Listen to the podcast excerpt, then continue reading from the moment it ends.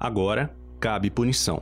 Você deve ter visto que o Supremo Tribunal Federal, a mais alta corte do nosso país, aprovou o uso de leis de racismo para punir homofobia e transfobia. Todo preconceito é violência, toda discriminação é causa de sofrimento.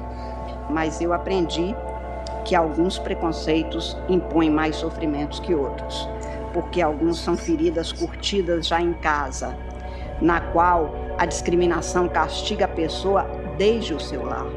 Esse julgamento estava se arrastando desde fevereiro no STF, e o novo entendimento começa a valer no fim do mês de junho.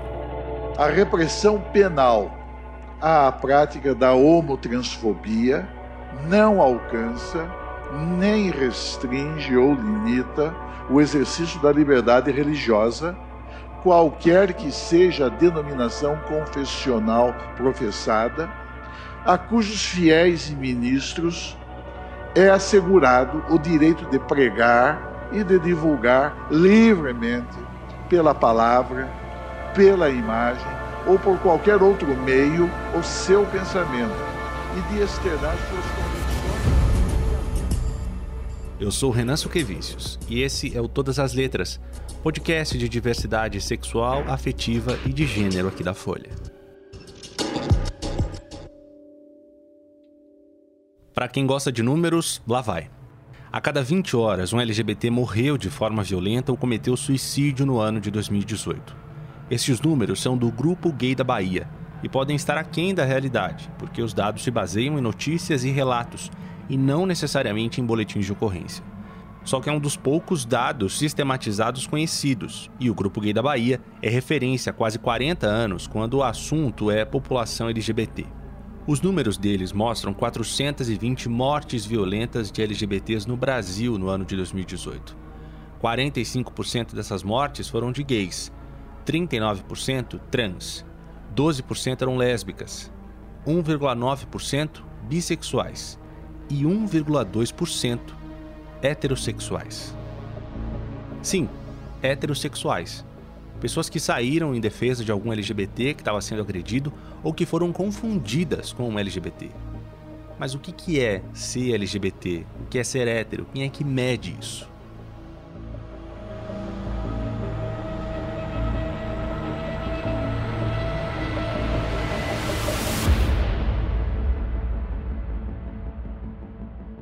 Junho de 2011, São João da Boa Vista, interior de São Paulo. Em uma festa agropecuária, dois homens, um mais velho, de uns 42 anos, e um mais novo, de 18, estão abraçados. E aí, como é que tá a festa? Tá boa? Ficamos lá um pouco. É, um grupo de homens se aproxima e uma discussão começa. Dois deles se aproximaram mais da gente. E começou. E eles disseram alguma coisa pra você? Ah, começou a falar que nós era gay. Ó, oh, vocês são gays, vocês podem beijar na boca. É... Porque agora já liberou a lei. Aí eu falei, ó. Dois homens do grupo avançam e começam a agredir os que estavam abraçados. O mais velho desmaia. Eu devo ter tomado um soco no queixo, uma pancada, e eu devo ter apagado. Quando, quando quando eu comecei a acordar, eu escutei. É gritar, ele está sem orelha, ele está sem orelha. As vítimas da agressão são João Carlos Garrido e Ramon Garrido. O sobrenome igual não é uma coincidência, eles são pai e filho. Por um abraço que os fez parecer gays, pelo menos para os agressores deles, João Carlos perdeu parte da orelha e Ramon foi agredido com socos. Mais tarde, os agressores Edmar Francisco da Silva e Mateus da Costa Silva foram identificados. Um deles confessou que agrediu pai e filho porque confundiu os dois com um casal, segundo uma reportagem do UOL publicada na época. Como não havia ainda nenhuma lei específica em 2011, os agressores foram indiciados por lesão corporal. Enquanto aguardavam as respectivas namoradas que tinham ido ao banheiro da festa, pai e filho se abraçaram e descobriram naquela noite que esse sinal de afeto ultrapassava o limite da heterossexualidade para os agressores deles. Os dois infringiram essa lei inventada por ninguém e escrita em lugar nenhum. Essa lei que não é lei tem como pano de fundo algo chamado heteronormatividade. Talvez você já tenha ouvido alguém sendo chamado de heteronormativo em alguma discussão na internet, principalmente. Mas na real não tem ninguém que seja heteronormativo. Há quem se encaixe com mais facilidade nesse sistema, onde o sexo, o gênero e as práticas sexuais consideradas normais envolvem figuras clássicas masculinas e femininas. Aliás, a gente nem precisa ir muito na intimidade, não. É só pensar em uma pessoa que cresceu em uma casa com um pai e uma mãe. Raríssimas exceções era o pai, que tinha caixa de ferramentas, e a mãe, que cuidava de louças e talheres. Nos dias de calor, o pai ficava sem camisa e a mãe não. No restaurante, na hora da conta, o garçom entregava o boleto para o pai, nunca para a mãe. O homem é quem provê a casa, que faz os serviços pesados, que protege. O homem é razão, horas, não chora. Mas a mulher, a mulher é emoção. Mãe cuida, dá beijo antes de dormir, cozinha, lava, passa e chora. Chora à vontade.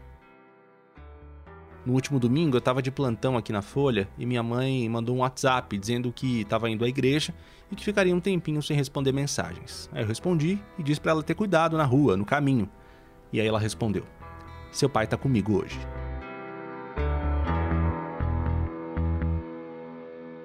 Mas aí pensando bem, na verdade, essa lei, a heteronormatividade, até que está escrita assim, no sentido de estar tá registrada de alguma forma. No cinema, nas novelas, naquela propaganda de amaciante que só tem mulheres existe uma estética heteronormativa. Sabe aqueles cartazes no estilo American Way of Life, com a mulher de vestido e avental, servindo comida, as crianças no chão vendo TV e o pai, depois do trabalho, no sofá, esperando ser servido, eventualmente tragando um cigarro? É a família padrão americana dos anos 50. Querida, cheguei! Essa imagem e as atualizações dela ao longo do tempo são o padrão. Tudo que não se encaixa fica à margem. Um homem e uma mulher abraçados numa feira agropecuária no interior de São Paulo? Ah, ok, tudo bem. Dois homens abraçados numa feira agropecuária no interior de São Paulo? Opa, né, errado. Claro, o episódio do pai e do filho agredidos é extremo, mas acontece, lembra? 420 pessoas mortas em 2018 por serem LGBTs? Eu também poderia contar aqui a história de um LGBT vítima de agressão, por exemplo. São muitos os casos, né? Mas a ideia nesse episódio do Todas as Letras é falar sobre essa tal de heteronormatividade e como você pode ter problemas se não estiver dentro dela, independentemente da sua orientação sexual. Lembra daquele 1,2% de heterossexuais mortos em 2018 por parecerem ou defenderem LGBTs? Pois é.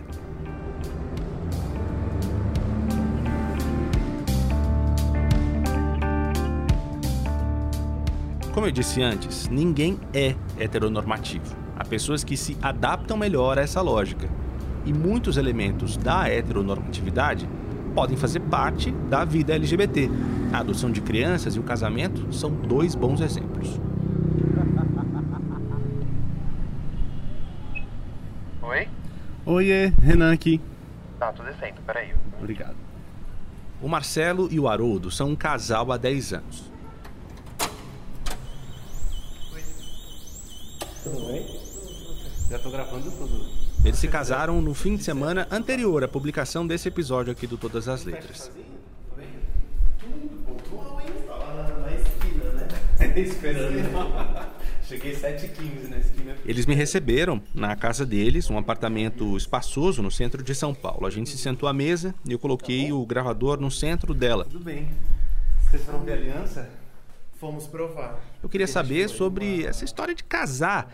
Não tem noiva entrando de vestido branco. Não tem buquê, ou tem? Nem casamento religioso. Quem entra com os noivos? Quem paga pela festa? Porque ao longo de 10 anos você vai vendo que, que às vezes é necessário, assim, né? A questão de direitos, enfim.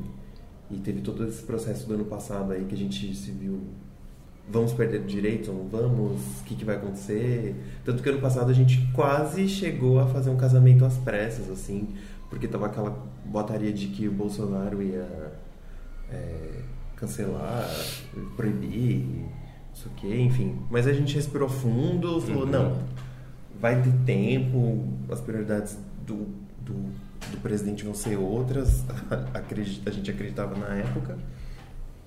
E de fato foi, né? Assim, as- é- essa instituição. O Marcelo está se referindo aí ao período antes e durante as eleições de 2018. Na internet e em grupos LGBT havia uma apreensão sobre a continuidade ou não dos casamentos homoafetivos durante a gestão Bolsonaro. Até agora, nessa primeira metade do primeiro ano de mandato, não houve qualquer ação nesse sentido. No entanto, em dezembro do ano passado, de 2018, teve um aumento de 323% no número de uniões oficiais entre pessoas do mesmo sexo na comparação com o ano de 2017, segundo a associação que faz esse tipo de registro. Então, o casamento é uma comemoração. É, tem, a ele- parte, tem a parte essa de nos asse- assegurar direitos e, Uhum. fazer uma. um- como fala? Uma afirmação ali. E também tem a parte ritual, que é a dos 10 anos. E pra mim tem a parte do orgulho. A gente não vai recuar. Assim, tem que ficar muito claro isso, entendeu? A comunidade não pode recuar, assim, tipo... A comunidade tem que entender que a gente tá vivendo um momento mais delicado e que qualquer é, passo para trás pode ser muito difícil de recuperar, assim. E eu tenho uma esperança lá no fundo de que essa comemoração também traga um pouco dessa reflexão, assim, tipo, de, de como é, é um direito básico e que tem que ser respeitado e, e que a gente é gay, mas a gente é igualzinho todo mundo, assim, tipo, sabe? a gente não muda nada, assim, tipo, a gente tem sentimentos, e, enfim. Acho que era nesse ponto que eu queria chegar aí, desse casamento. É, tava até conversando com o Marcelo mais cedo pelo WhatsApp, ele mandou um texto falando sobre o tema desse episódio que é justamente heteronormatividade, o que, que é um padrão heteronormativo e como que LGBTs entram ou não nesse padrão. É, e aí eu pensei nesse lance do casamento. Vocês já tiveram um casamento que não fosse heterossexual? Sim. Da Silva. Já, é, a Vanha Silvia, Duas amigas nossas casaram faz o que? Não me lembro, 2013? é, acho que foi em 2013 que elas casaram. Foi bem, foi bem logo após a aprovação, assim, do. Foi, pelo. STF. É. Na fala da E- Silvia no casamento, porque elas fizeram bem o, o, o ritual mesmo. Elas foram pro cartório de manhã e elas levaram as famílias. Aí elas, à noite tinha um buffet, tinha um salão, tinha bebida e tinha DJ. Foi muito divertido. Só não teve a parte espiritual. Religiosa. religiosa, assim, essa tipo, coisa litúrgica não, É. não rolou. E aí a família da Silvia foi, acolheu muito, assim, eu me lembro. Como é que vai ser o de vocês? Como é que vocês estão pensando isso? O nosso vai ser. Vamos no cartório de manhã, casar, assinar, com só o núcleo família mesmo, assim, pai e mãe. E depois a gente convidou os nossos familiares e os nossos amigos mais próximos que fizeram parte da, da história dos 10 anos para um almoço num restaurante. Então a gente vai recepcionar, vai oferecer um almoço. Um almoço em clima informal, assim. E vai ser isso, né? Mas muitas coisas são parecidas, assim. Busca por roupa, bem casado, fotógrafo. Fotógrafo. é, essas coisas assim, do- aliança, né, também. Aliança é um parto pra você decidir as coisas. Então- você fica muito em dúvida. A roupa, eu ainda não acabei de escolher minha roupa, falta sapato. A gente Vocês tá- sabem a roupa um do outro? Sim, a gente tá junto. A gente tá Isso junto não- e avaliando, né? Aham. E tem muita briga, gente. Tem muita briga. Vocês não fazem ideia. Quando você veio conversar com a gente sobre participar, falar de heteronormatividade e do casamento também, eu fiquei pensando, e aí eu, me veio umas reflexões que, enfim, a gente é muito privilegiado porque nós somos Uhum. homossexuais, homens, brancos, cis, enfim, numa capital brasileira. Moramos numa região numa região Que acolhe. de São Paulo também que é tolerante e mas aí você começa por exemplo o processo do casamento você vai ver fotógrafo. Aí o portfólio você vê pouquíssimos casais gays. Tipo a gen- aí você não sabe se não contratou ou se contratou e ele não coloca no portfólio por medo enfim. Não- isso aí a gente vai discutir o sexo dos anjos aqui. É, quando eu fui fazer a solicitação dos bem casados também, eles no, no formulário eles pedem noivo e noiva. Não me constrangeu a ponto de não, né? Acho que Aham. há, há brigas que você tem que comprar, tipo, você vai- é, tem que escolher as brigas, né? Aham. Que você vai. Não vai ser com a. É, com imagina, mas assim, eu, que eu você vai- corrigi, eu, eu deletei o A, botei, são dois noivos, né? Dali- Mas assim, por exemplo, é, não, é, é uma, eles poderiam não ter feito o, cliente deles passar por um constrangimento desse, assim. Enfim, por, por mim foi tudo bem. Sim, é tudo Mas por, talvez por outra pessoa, né? Sim. Por- e aí eu acho que a representatividade importa porque é a pessoa que for fazer o formulário, é, eu falei dos, dos fotógrafos, né? Apesar de ter visto poucos casais gays nas fotos, todos foram sempre muito delicados na maneira de, é, por exemplo, começavam a falar comigo pelo WhatsApp, enfim, não sabia se eu tinha, se eu era gay ou se eu era hétero. Uhum. E, e não, já, não já colocava sua noiva logo de cara. Isso eu senti uma delicadeza, assim. E eu falei, não, nós. Ou então eu também já falava eu e meu, meu marido, não sei o que. Enfim, as respostas eram sempre ótimas. É, mas eu Mas acho. é uma relação de prestação de serviço, então tem que. ah, Talvez não. Ah, mas ué, peraí. A gente Enfim. já viu casos também, né? A gente É, estava sim. prestando serviço e foi É, homofóbico, e foi. Teve o caso dos, dos meninos agora. Na Zona Leste. Da Zona Leste de Guarulhos, que foram comprar. Esse caso aí que eles comentaram é do Will Oliveira e do Marcelo de Brito. Foi uma história que teve repercussão agora em 2019, depois de o casal ter relatado que foi embora de uma loja por ter ouvido de um funcionário que não atenderia esse tipo de público. O homem disse que preferia ficar sem clientes nas lojas do que ter de atender gays.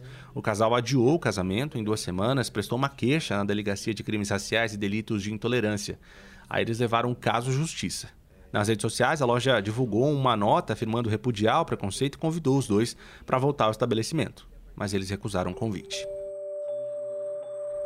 Mas voltando à história do Haroldo e do Marcelo. Em 2011, o STF declarou que a união civil entre pessoas do mesmo sexo é legal. Em 2013, o Conselho Nacional de Justiça publicou uma resolução que permitiu que cartórios registrassem casamentos Passa homoafetivos. por umas coisas que você não percebe, assim. É, a, par- a partir da data, com a emissão da certidão de casamento, o Estado reconhece a gente como família, né? E aí é uma coisa só. Mas antes de serem reconhecidos como uma família, Marcelo e Haroldo tiveram de enviar para o cartório uma espécie de ficha com os dados deles e dos padrinhos. No espaço para colocar os nomes deles, as indicações eram noivo e noiva.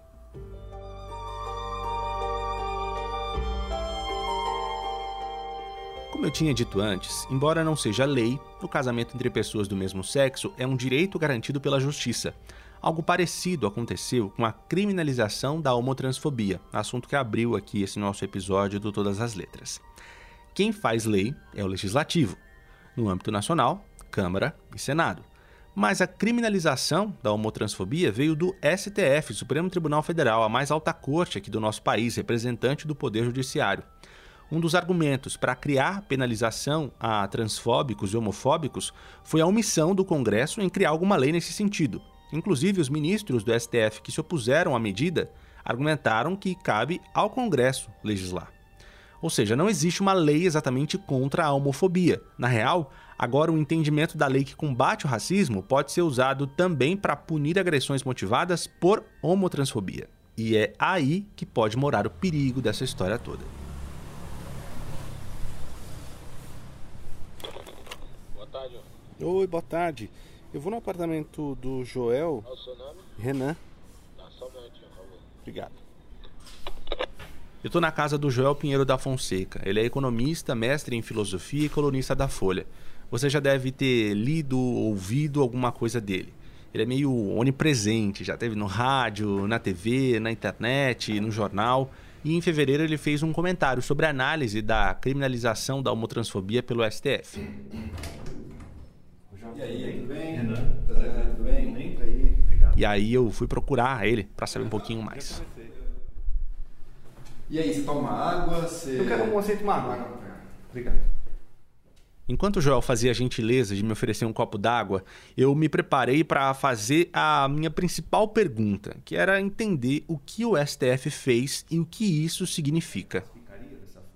É, juridicamente não é tão simples. Existe um embasamento jurídico para o que foi feito ali. Não é que tiraram da cabeça deles que resolveram resolver essa questão. Foram instados por uma ação ali, eles tinham que dar um eh, resolvê-la de algum modo. Essa ação foi provocada pela Associação Brasileira de Gays, Lésbicas e Transgêneros e pelo PPS, através de uma ação direta de inconstitucionalidade por omissão. De fato, na prática, a gente tem uma nova regra que vai valer para as relações humanas aqui, sobre o que pode ou o que não pode ser dito e que essa regra saiu do Supremo Tribunal Federal. Antes não vigorava e agora vigora graças ao entendimento deles e à decisão deles. Bom, do meu ponto de vista, é uma regra que se adequa, por exemplo, a valores que eu tenho e que você tem, que, que vai numa direção que não me parece muito problemática. Eu acho que a aplicação da lei até levanta algumas questões que não são tão simples assim, mas em suma, digamos que de maneira geral, um discurso de ódio que busca humilhar um homossexual, não tem problema nenhum que isso seja uh, punido, cerceado de alguma maneira.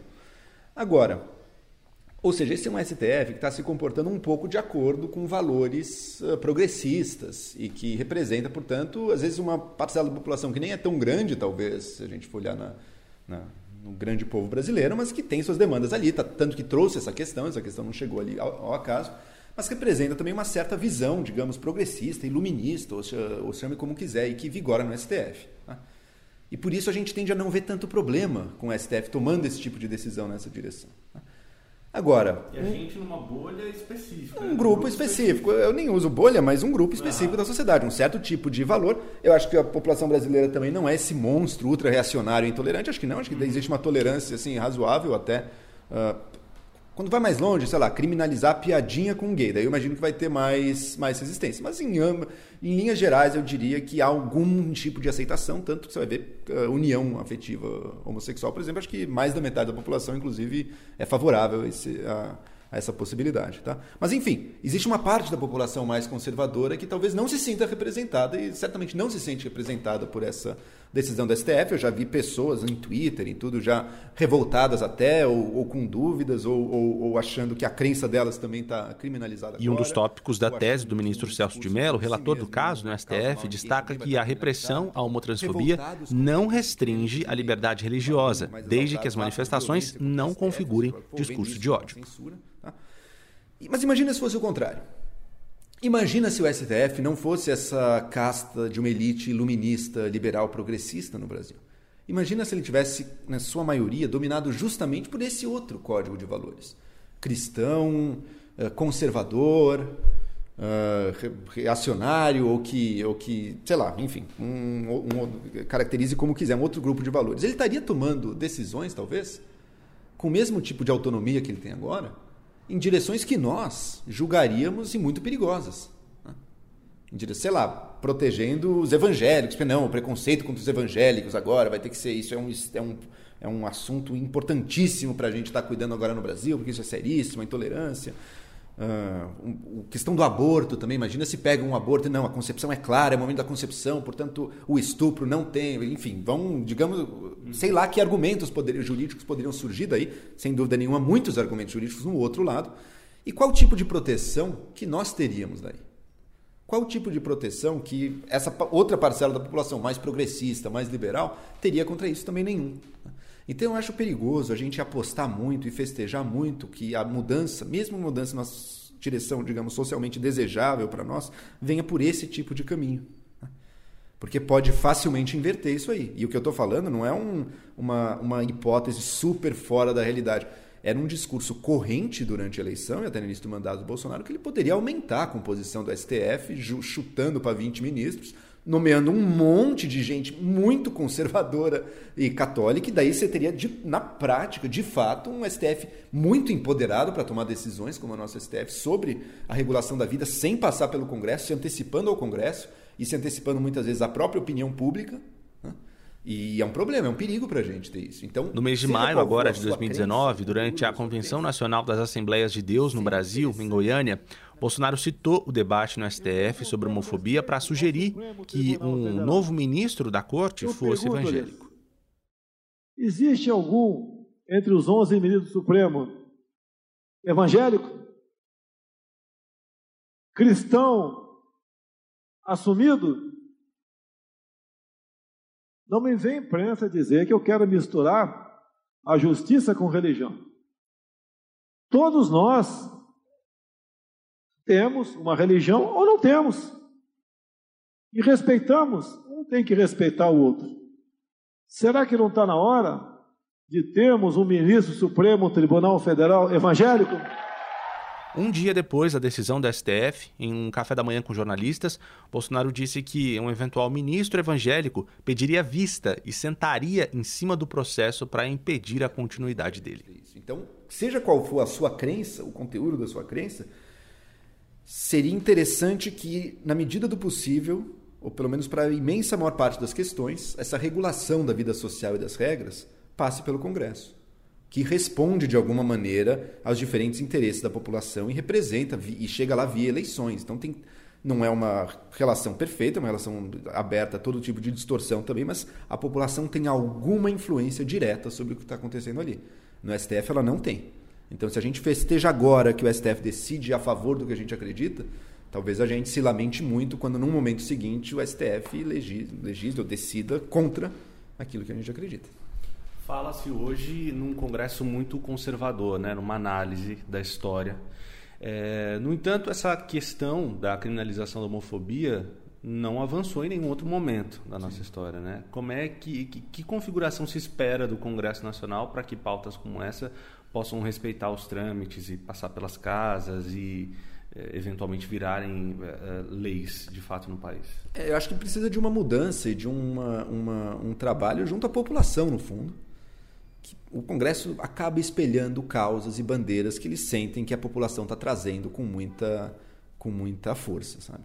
Então, o que, o que me parece é que a questão da, da, das pautas LGBT ela caiu num tipo de polarização aqui que é ruim para que elas sejam levadas adiante.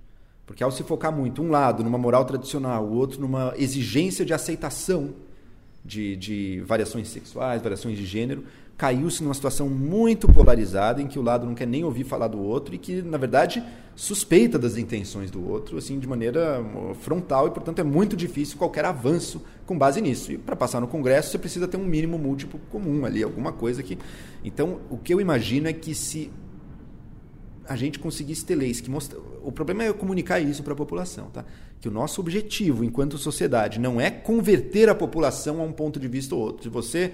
Uh, acha positivo e quer celebrar as variações de gênero e as transformações na, na moral sexual da sociedade, perfeito, você tem esse direito. Mas se você acha que não, acha que a moral sexual tradicional e, a, e os papéis de gênero tradicionais fazem mais sentido, também ninguém vai, ter, ninguém vai exigir que você se converta à visão contrária. Se a gente conseguisse partir desse pressuposto e trabalhar mais na direção de um valor um pouco mais universal, que é a tolerância, e dizer, olha, mas independentemente do que cada um acredite, ou do que cada um, de como cada um viva a sua vida, existem certos pressupostos na nossa sociedade que a gente não vai poder infringir.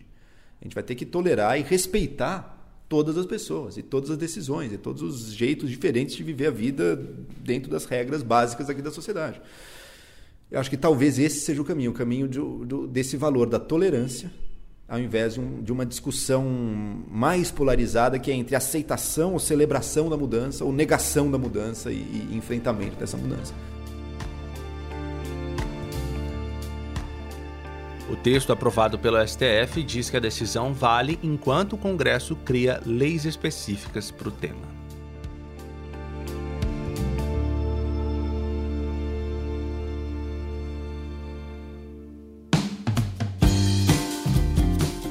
Esse episódio do Todas as Letras vai ficando por aqui. Antes eu queria agradecer as mensagens, feedbacks sobre a estreia. Se você por acaso caiu de paraquedas aqui nesse segundo episódio, corre lá no primeiro, chamado O T da Questão, sobre pessoas trans. No geral, muita gente escreveu dizendo que aprendeu coisas novas, o que é muito legal e, e era um dos objetivos mesmo aqui do podcast. E uma parcela grande de, ouvintes escreveu falando sobre a realidade dos LGBTs no mercado de trabalho. É uma pauta muito legal para a gente tratar mais para frente, inclusive. Se você ficou com alguma dúvida, quer compartilhar uma opinião, trocar uma ideia, manda uma mensagem para mim nas redes sociais. Você me acha no Twitter buscando por suquevicius Eu sei o sobrenome é um pouquinho difícil, eu vou soletrar todas as letras para você. S de sapo, U de uva, K, E de elefante, V de viagem, I de igreja, C de casa, I de igreja, U de uva, S de sapo. Suquevicius, aí coloca um underline no final. Para falar sobre heteronormatividade, aqui eu consultei textos do professor Michael Warner. Ele é crítico literário, teórico social e professor de língua inglesa e estudos americanos da Universidade de Yale. Eu também consultei um levantamento do Grupo Gay da Bahia e reportagens publicadas aqui na Folha, no UOL, na EPTV e na TV Record. A Magé Flores fez uma ponte bem bacana com o advogado Fernando Passarini, me ajudou bastante a dar o start nesse roteiro. A coordenação de podcasts na Folha é do Rodrigo Vizeu. Eu sou responsável pelo roteiro e edição do Todas as Letras. Um abração para você e a gente volta a se encontrar em 15 dias. Até lá!